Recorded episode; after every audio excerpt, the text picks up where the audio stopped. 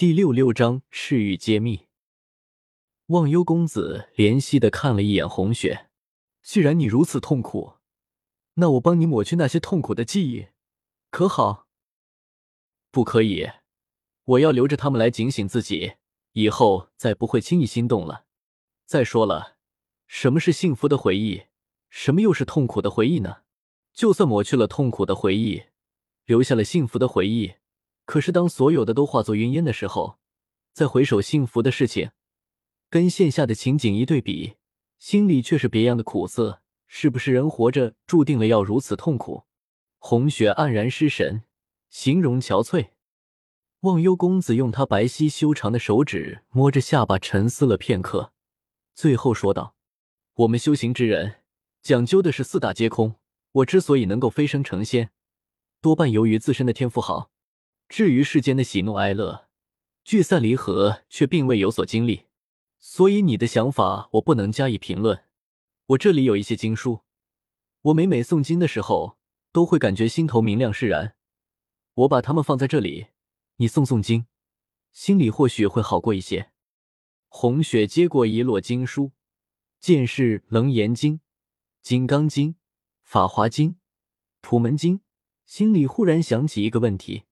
忘忧公子，能不能告诉我赤玉的事情？忘忧公子想，如果把红雪的注意力转移到其他的地方，或许他便不会再感伤了。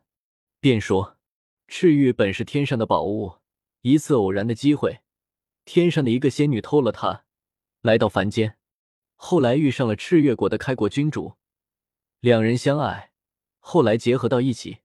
仙女和那个开国君主倾尽一生的心血。”创建了赤月国，造福百姓无数，做了一件又一件的善事。然而仙女私自下凡，触犯了天条，天帝念其做了善事无数，便只是罚他进入轮回，尝尽世间种种，然后重新修炼成仙。那个仙女可真是可笑，放着天宫里无忧无虑的日子不过，非要下凡来受苦。我若是她，一定好好的在天上享福。才不会到凡间吃苦。”红雪说道。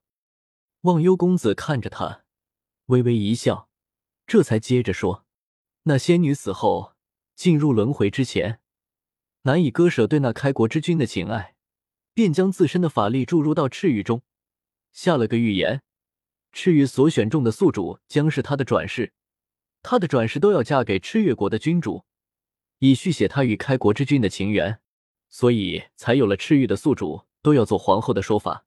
另外，赤玉还有一个用途，皇宫里面勤政殿的地下有个地宫，那里有赤月国的龙脉。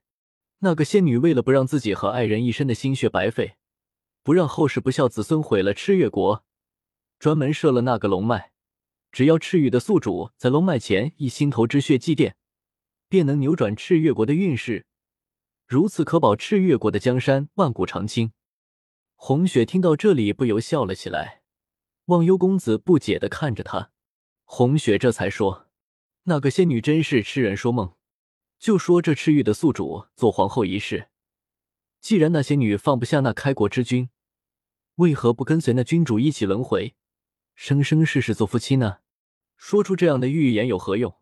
如果赤玉的宿主是他的转世，可是赤月国的君主却不是那开国之君的转世啊。”这样就是做了皇后，她的转世还是不能与她心爱的人相守啊！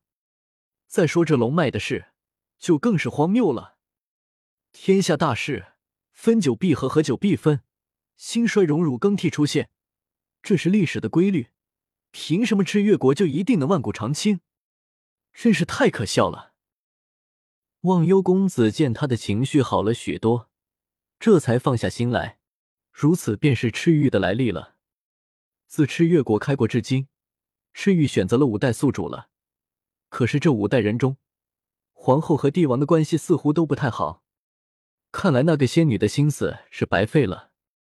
红雪作为第六代的宿主，能有这样的认识，是个好事。红雪想起了一件事来，赤玉的来历和用途我都明白了。还有一点我不明白，为什么赤玉的宿主不可以做恶事？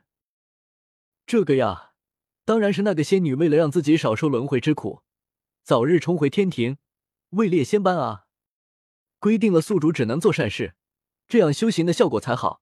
一世又一世行善积德，福报来临的时候就是飞升的时候啊！再则，佛法无边，不就是讲究的慈悲吗？多做善事，才能找到救赎和皈依啊！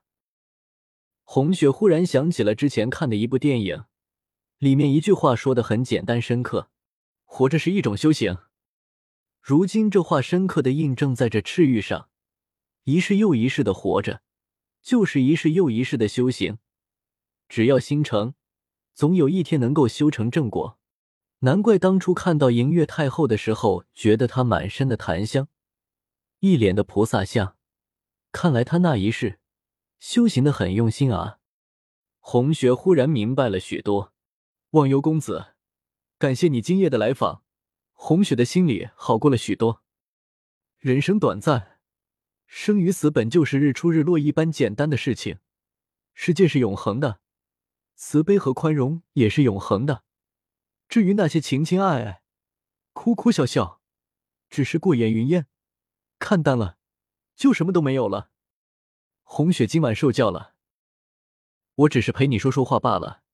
你要谢的是你自己，短短的时间就看看破世间种种，着实难得。既然你已经走出悲伤，我就先走了。仙凡有别，我不能在此间停留太久。忘忧公子说完，身形开始渐渐淡去。公子，与你说话，红雪感觉心里很舒坦。我以后想要见你了，要如何寻你啊？红雪很是留恋忘忧公子带来的温馨，忙出言相问。忘忧公子身形已经消失，只留下了一句话：“忘忧山庄寻忘忧。”忘忧公子离开后，红雪心里豁然开朗。躺在床上不一会儿就睡着了，再次醒来却是次日中午。桃花正在打扫房间，看见红雪醒了，便说：“小姐真是没心没肺的，昨日还哭得肿了眼睛，今天就能蒙头睡大觉了。”桃花，你知道忘忧山庄在哪里吗？红雪一边穿衣服一边问。桃花大惊，手里的抹布一下子掉到地上。公子居然告诉了你忘忧山庄！天哪，公子居然给你说了忘忧山庄！